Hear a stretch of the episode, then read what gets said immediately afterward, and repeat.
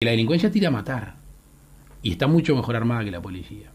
Entonces ahí lo que no se puede borrar es el Poder Ejecutivo y no se puede borrar el Presidente de la República, que es el responsable, el que le va a poner el pecho a las balas. Acerca de tu pregunta que este, me hace gracia de, los procedimientos, me hace gracia porque yo me los he imaginado. Y a mí me gustaría un ministro del Interior que esté muy cercano a la policía, pero muy cercano, eh, que vaya a la comisaría.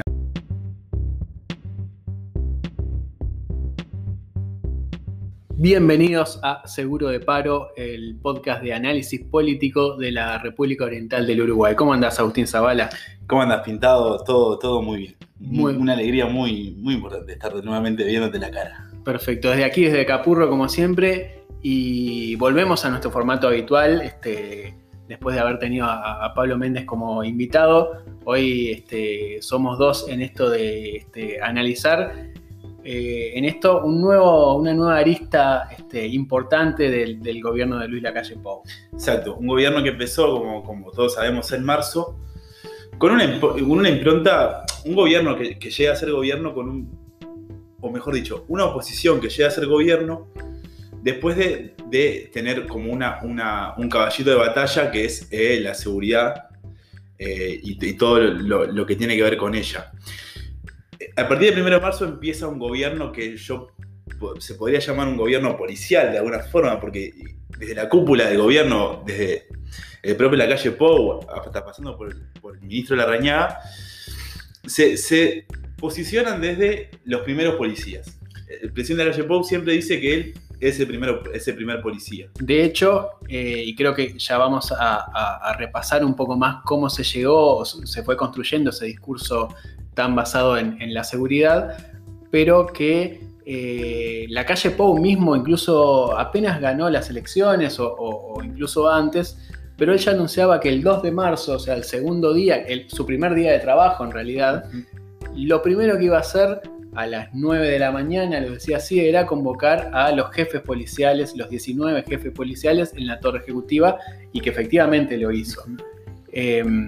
Dando así o, respondiendo un poco a, esa preocupación que le había sido muy redituable electoralmente, eh, que tenía la seguridad o a la inseguridad como el principal tema de, nerviosismo, de preocupación de los uruguayos. Marcando la cancha desde el primer momento, desde los meses antes de asumir, la Rañada y la calle Pou marcaban esa posición y fue lo que terminó sucediendo. El 2 de marzo se juntan todos los jefes de policía en, la torre ejecutiva y hay una conferencia de prensa donde la reñada hace un ensayo de reinstauración del orden, de la seguridad, de, dejar, cito textualmente, de dejar que la plaza deje de ser el lugar del brazo gordo y, de, las bandas de, delincuencia. Claro, eh, Estamos hablando, obviamente, y, nos vamos a centrar mucho en la figura de Jorge Larrañaga, que pasó, eh, tuvo como un, Es interesante ver el, derrotero ¿no? de, de, Larrañaga desde aquel 2004, cuando este, ganó la interna del Partido Nacional, fue el principal este, contendiente de Tabaré Vázquez, obviamente perdió por mucho contra, como el mismo Larrañaga lo decía, que perdió contra el mejor Tabaré Vázquez.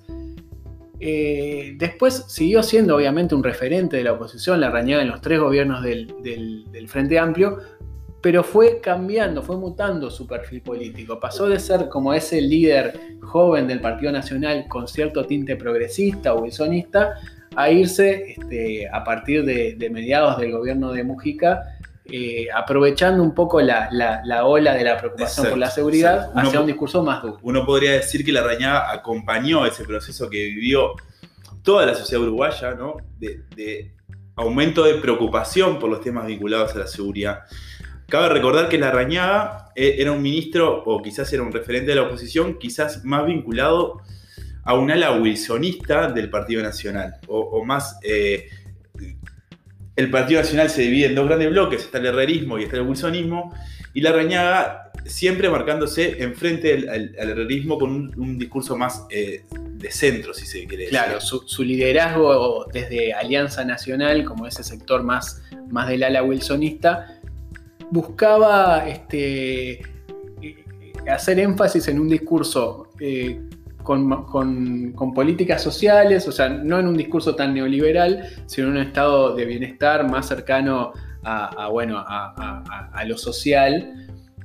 E incluso eso lo llevó a, por ejemplo, este, tener algún acercamiento o algún guiño hacia José Mujica en, en el comienzo de su gobierno, que le, le- le- le salió muy caro en la interna del Partido Nacional, Ujú. y creo que es por eso que él empieza como a irse más hacia la derecha. De hecho, un- uno de los acercamientos más importantes es cuando el gobierno Mujica impulsa como esa suerte de, acuerdo interpartidario por la educación y por otros temas, y la Rañaga es un referente de la oposición que acompaña e- ese proceso. Claro, incluso este, la Rañaga se embanderaba mucho con el tema de la educación antes que eh, el tema de la seguridad. Eh, ese mismo acuerdo por la educación, él un año después, ya en el, el- en- eso fue en 2011, en el 2012, la Rañaga ya encabeza una interpelación a- al ministro Ricardo Ehrlich, Ministro de Educación. eh, entonces ministro de Educación, donde, bueno, él denuncia este, políticamente, digamos, en el Parlamento, que el gobierno del Frente Amplio no había cumplido ese acuerdo educativo. Y bueno, ya empieza a marcar, este, obviamente, ya estábamos en 2012, mediados del gobierno de Mujica, y, y ya se La veía campaña electoral estaba, ya estaba empezándose a vivir con, con- con intensidad. un año 2012 que además fue muy intenso en, en noticias policiales, ¿no? Tuvimos desde aquel asesinato del planchero de la pasiva, después el tema de eh, este, la legalización de, de la marihuana que se empezaba a hablar a partir de, de ese mismo caso, pero también teníamos otros casos como aquel del correo donde, donde terminó muriendo un, un, eh, tanto el, el asaltante como un policía. Fue un año muy movido en cuanto a la crónica policial este, un año donde a Bonomi se lo, se lo empieza a criticar con, con mucho mayor dureza. Y bueno, la Rañaga este, ahí en ese momento empieza a tomar esa posta en un papel que hasta entonces eh, eh, realizaba sobre todo Bordaberry. Claro, hay que, hay que recordar que en, esa campaña de 2014, Bordaberry, que era líder del Partido Colorado en ese momento, impulsa la reforma constitucional para eh, bajar la edad de, de imputabilidad. En ese momento, la Rañaga se para enfrente a Bordaberry y le critica que, que, bueno, que la reforma no iba a atacar las, las, las, bases del, problema. De- decía también que, se, iba a correr la franja delictiva, que iban a empezar a, a- delinquir en, edades, en edades más tempranas. Pero se, pero se marcaba todavía enfrente como la posición más eh, dura del, del pedido, de pedido de mano dura. Claro, en, en, digamos, en contraposición a- a esa resistencia a apoyar la, la reforma que impulsaba Pedro Bordaberry y algunos sectores del herrerismo, algunos dirigentes del herrerismo, mejor dicho, la Rañaga igual, eh, cuando comienza la campaña electoral para 2014, la Rañaga pone sobre la mesa un discurso de mano dura, no solo de este, mm, mano dura policial, sino también de, bueno, de, de- contrario a aquel, a aquel tema de la marihuana como un tema de seguridad, digamos. Y, y bueno, la Rañaga pone ya sobre la mesa. Y creo que es la antesala del perfil que va a tomar decididamente Exacto. entre 2015 y 2020. Uno podría recordar la- las campañas publicitarias de esa campaña de 2014 con la Rañaga eh, ut- utilizando spots publicitarios con, con la frase explícita de la mano dura y, y de mano dura con la delincuencia. La Rañaga ya empezó a marcar otro perfil, un, un perfil más duro que se iba a terminar coronando en la campaña del 2019 cuando él mismo impulsa la reforma constitucional que denominó Vivir sin Miedo. Y, y se da la particularidad de, de- de cómo se, hay casi que un cambio de roles con la calle Pou en 2014, cuando aquel la calle Pou, este, que era por primera vez candidato a presidente, eh, se mostraba con el discurso de por la positiva, un discurso más, más, este, más blando, más moderno, que, que aquella oposición dura y, y más tradicional que hacía la Rañaga. Cabe Después se, se- se intercambian esos roles y, y bueno, la Rañaga queda siendo este, el, el- el- el defensor de la mano dura durante esos cinco años en, en el Parlamento, desde el Senado, entre 2015 y 2020. Cabe preguntarse si ese cambio de posición de la Rañaga se debe al cambio de liderazgo que hay dentro del Partido Nacional.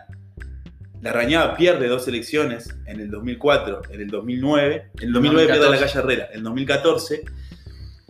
Y, la calle Pou se posiciona como, el- como líder interno del Partido Nacional.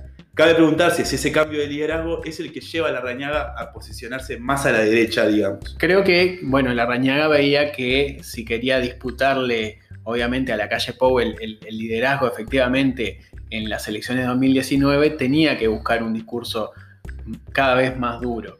Eh, también, este, digamos, eh, Pedro Bordaberry ya no iba a estar en, en las elecciones de 2019, entonces ese discurso, ese electorado que buscaba algo más, más eh, esto Represivo. obviamente antes de que se supiera la, aparición de Cabildo Abierto, pero el discurso sobre la seguridad, en, en- en- en síntesis, este, siempre en los últimos años pagó bien, digamos, a, a Sí. la oposición en el sentido de que, bueno, era algo que sabían que a la gente le, le preocupaba y que los ponía fácilmente en, un- en una oposición al Frente Amplio, al que, sobre el que siempre pesó el, lo- los, las alusiones a la mano blanda o la inefectividad en las políticas de seguridad.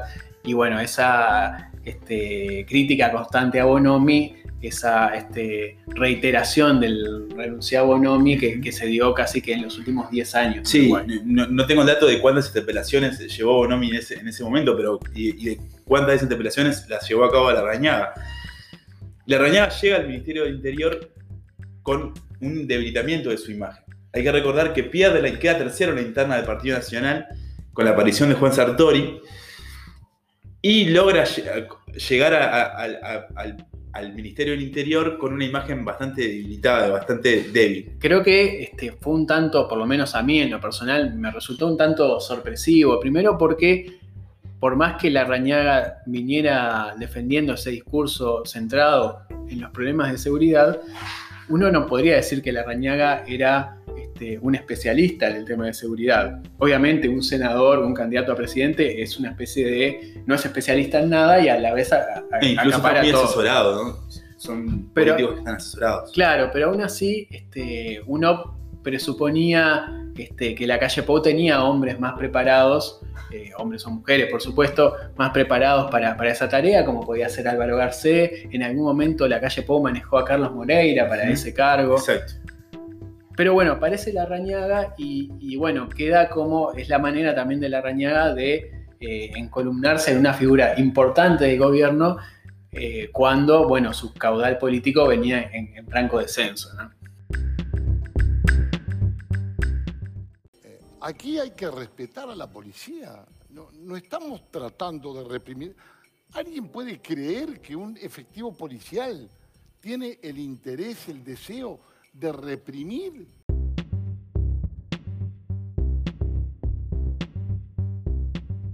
Veníamos diciendo que la Rañaga pasó al otro lado de ese mostrador del Ministerio del Interior. Y es interesante hacer algunas comparaciones eh, entre lo que han sido estos meses de gestión de, de la Rañaga al frente del Ministerio con lo que fue la gestión de Bonomi. Sobre todo porque uno ve, y, y pocas veces creo que se, se puede ver tan claramente, cómo lo que uno critica cuando es oposición después defiende cuando es gobierno Exacto. tienen similitudes importantes las gestiones, por lo menos este, a nuestro entender, las gestiones de, de Bonomi y Larrañaga en, en algunos puntos fundamentales. Hay, que- hay que decir que, que la gestión de Bonomi lo- logró una policía mu- mucho más, Bonomi diría profesional, pero las voces críticas podrían decir con un aparato de represión mucho más aceitado y mucho más capacitado para poder at- atender eh, diferentes cuestiones. Esa es la policía con la que se encuentra la Rañaga, que en un momento eh, la Rañaga y tanto la calle Pau venían como diciendo, eh, uno de los problemas del Frente Amplio fue que desvalijó las comisarías. Bueno, sí, eso creo que sí es, como una, una diferencia de- más que de encare, este, De, de, de estrategia. Claro, el, discurso de la calle Pou y que, retoma la Rañaga es, bueno, este, en las comisarías no había gente, ¿no? Incluso a- llegó a circular un- una vez un video en redes de una persona que iba a una comisaría y no encontraba a nadie que lo atendiera.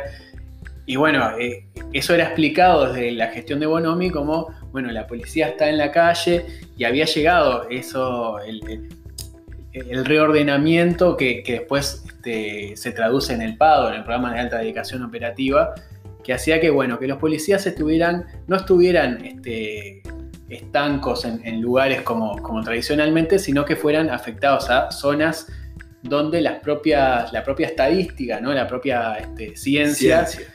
indicaba que eran este, Los los lugares puntos calientes ¿no? de, la, de la ciudad o del país.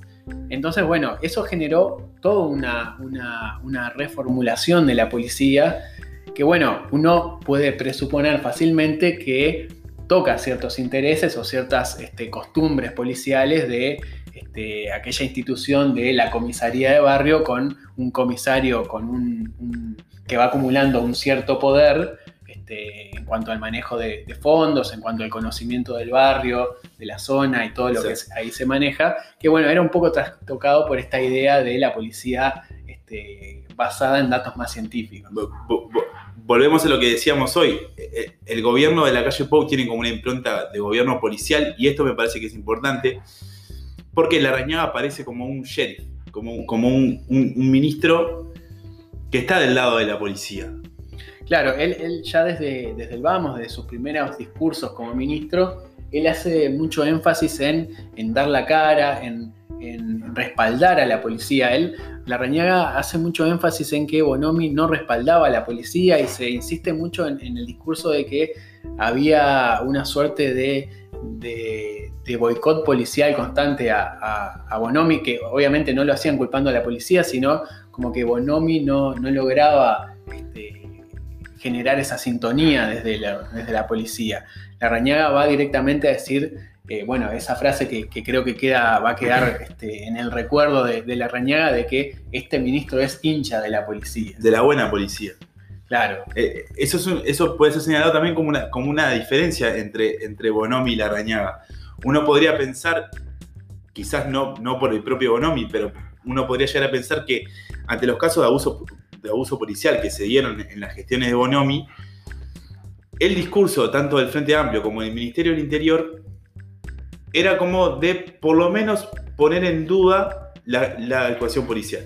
claro. eh, el, el Bonomi tenía esa cosa por, por la propia impronta ideológica que, que le permitía al Frente Amplio esos posicionamientos.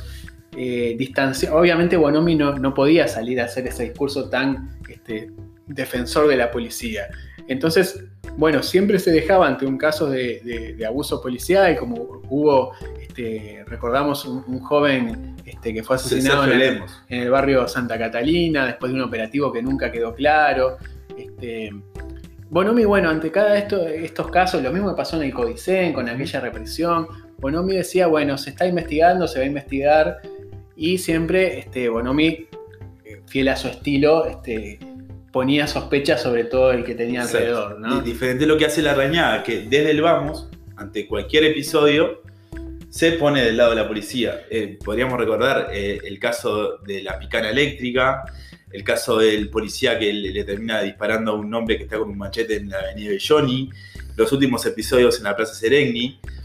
La Rañaga repite siempre la estrategia de ponerse siempre del lado de- del, policía. eh, es un discurso que va en consonancia con algunas eh, acciones, ¿no? De, las primeras este, acciones que, tomó este gobierno, y, creo que era uno de los, de los este, de, las insignias que tenía la ley de urgente consideración, era respaldar este, mayor a eh, mayormente a la policía en su respuesta en- en aquello de este, qué rango de acción tiene la policía ante un hecho. Y bueno, si un policía tiene que dispararle a, una persona que esté este, más respaldada por, por el marco legal, que era algo que este, a la calle Pou y, a la Rañaga les, les importaba mucho y creo que entendían que era parte de un discurso que tenía mucho efecto en la población, ¿no? el decir que la policía no tenía las herramientas adecuadas para actuar y que necesitaba de alguna forma un marco legal más benévolo para el policía a pesar de que pudiera verse como menos garantista para los ciudadanos en general. Pero la Rañaga y Bonomi también tienen coincidencias. Se podría decir eh, en su discurso de, bueno, por ejemplo, de las causas sobre el delito, Eh, eh, es interesante eso, incluso hay una entrevista que hace, hace poco, en el mes de octubre, dio Bonomi con, con La República, y en el que él mismo, el propio Bonomi, dice, bueno, cuando yo era ministro, em, este, me, me decían que era una excusa cuando yo decía que los, los asesinatos, los homicidios subían este, porque estaban influidos por las políticas, por los procesos que se daban en la región, los procesos este, criminológicos que se dan en la región. Bonomi dice que eh, la Rañaga mismo decía que eso era una excusa y sin embargo el propio Larrañaga ensaya un discurso muy similar cuando tiene que explicar la suba de, homicidios que, se dieron en estos meses. incluso utilizando frases como los ajustes de cuenta.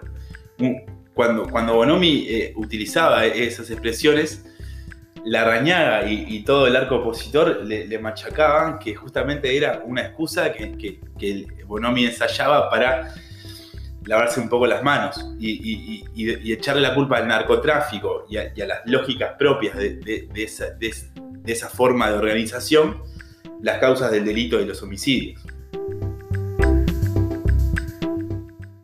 Los delincuentes no hicieron eh, cuarentena, utilizaron tapaboca exclusivamente para eh, ocultar sus rotos en el momento de cometer los delitos.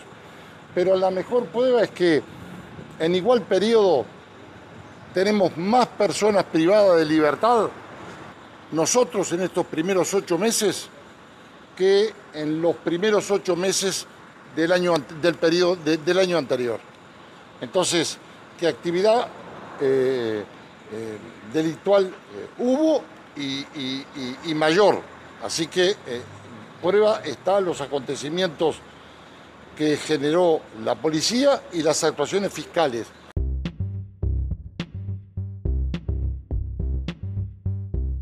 En esto de cómo repasar lo que ha sido la gestión de Bonomi y en comparación con, esta gestión de la bañada, uno podría también hacer mención a la unidad de comunicación del Ministerio, el, famoso UNICOM, una, unidad que, empezó con, la gestión de, Bonomi, una donde se producía contenido audiovisual de, los operativos policiales y de las cámaras de seguridad de la, ciudad. Claro, es interesante recordar este, un poco o, entender cómo ambas gestiones utilizan, o mejor dicho, la, gestión de la Rañaga aprovecha un trabajo hecho por la de Bonomi en el sentido de eh, reforzar mucho la comunicación institucional, pero con un estilo totalmente diferente a las comunicaciones institucionales de los otros ministerios. ¿no? El Ministerio de Interior, durante la gestión de Bonomi, se preocupó mucho en, como decía Agustín, generar contenidos propios que después podía este, eh, transmitir, divulgar, a, los medios. Y creo que fue aquello de, esa Unicom de, de, la gestión de Bonomi tenía mucho que ver con ese discurso del Frente Amplio de, bueno, los medios de comunicación eh, le manejan la agenda de seguridad del gobierno y lo entendían como una forma de jugar en esa cancha. Entonces, eh, la unidad de comunicación armaba videos cuando, cuando se empezaron a colocar las cámaras de videovigilancia, le, mandaba a los medios y los publicaba en las redes las imágenes de cómo se detenían a los delincuentes. Este, se, llenaba, digamos, el digamos, esa, e, e, esa programación, entre comillas, de, Unicom con, bueno, una especie de noticieros propios donde se presentaban casos policiales, o sea, una cosa casi que buscaba emular el discurso o los formatos de los, de los canales de televisión, sobre todo. De, hecho, es, también fue una buena fuente de información o una fuente de información para los medios de comunicación. Todo ese contenido que la unidad eh, eh, generaba, que hay que decir que no, la unidad no, no nació en, la gestión de Bonomi, sino que viene de la gestión de Daisy Tourné. Es, algo que, empieza con la gestión del Frente Amplio, al, frente de, los gobiernos. Pero le, da un impulso mucho mayor. Un impulso mucho mayor. Y creo que es clara esa lógica de eh, presentar formatos similares a los de los, canales de televisión privados, que eran los que desde la gestión del Frente Amplio se pensaba que manejaban un poco la agenda policial y terminaban teniendo un efecto político importante en la población. Incluso hay este, más sobre el final de la gestión de Bonomi, como piezas audiovisuales mucho más elaboradas, ¿no? Con, eh, recuerdo este, un, video que buscaba... reclutar personas para la Guardia Republicana.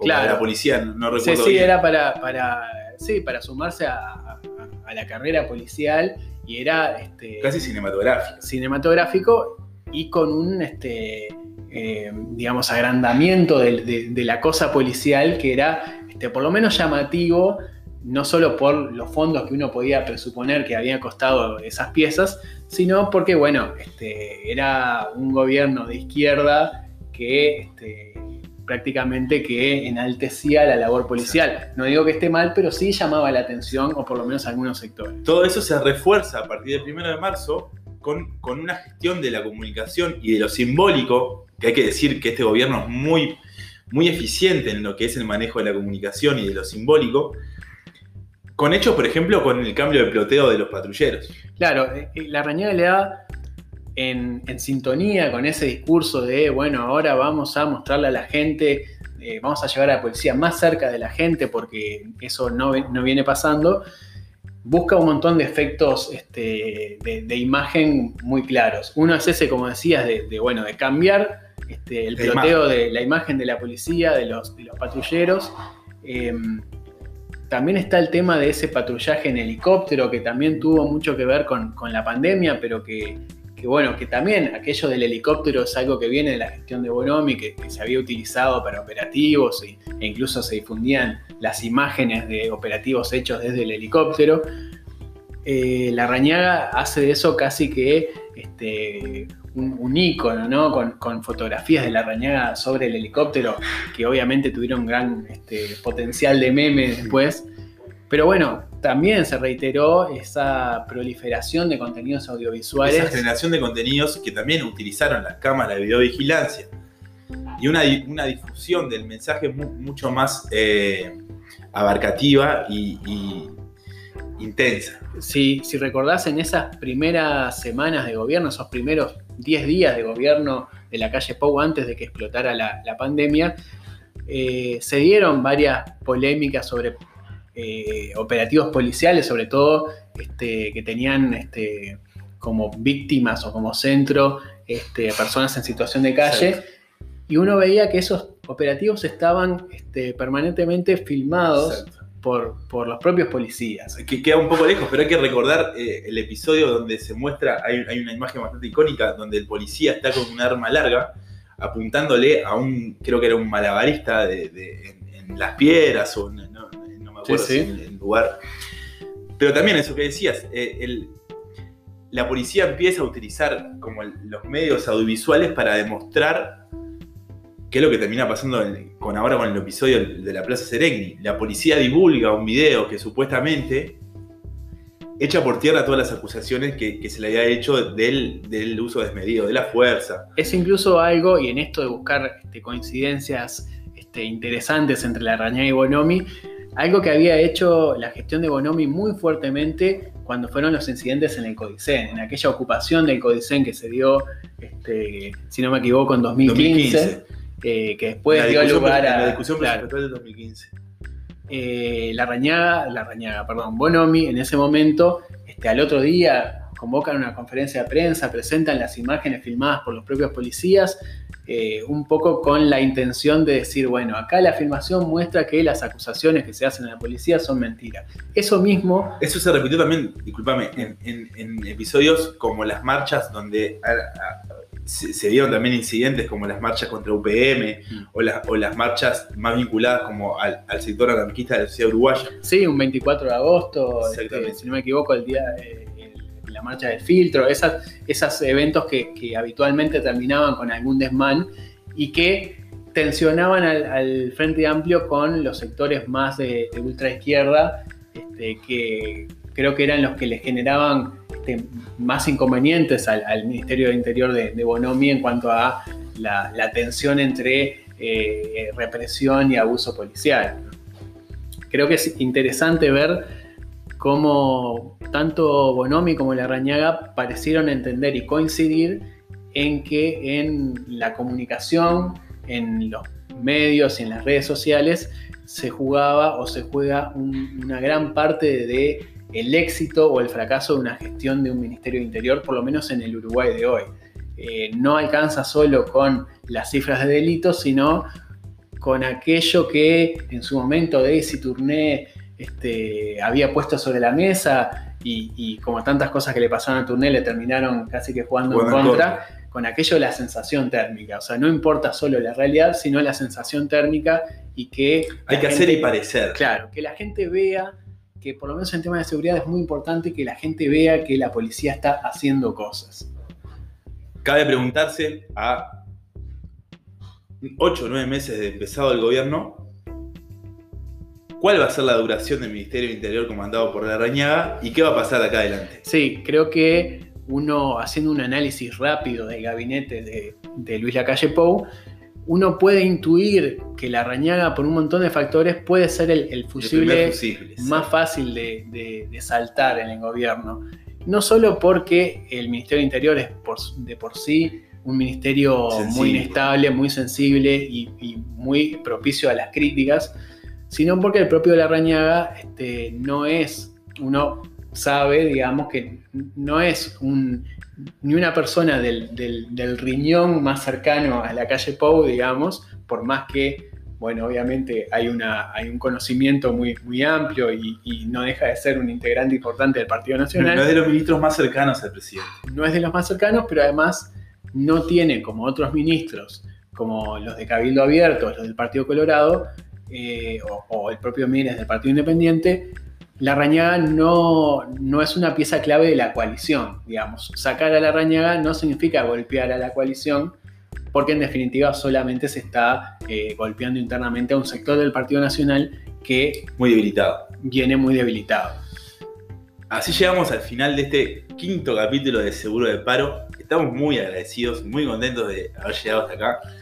No olviden que pueden escucharnos en Spotify y también en YouTube, pueden suscribirse, pueden, este, Comentarle a sus amigos, a sus familiares. por supuesto. Y bueno, desde ya que habría este, más que hablar de, Exacto, de- pero de esta cuestión, pero creo el que, tiempo como la televisión es tirano también en los por, podcasts. por supuesto, de ya muchísimas gracias. Muchas gracias y buenas noches.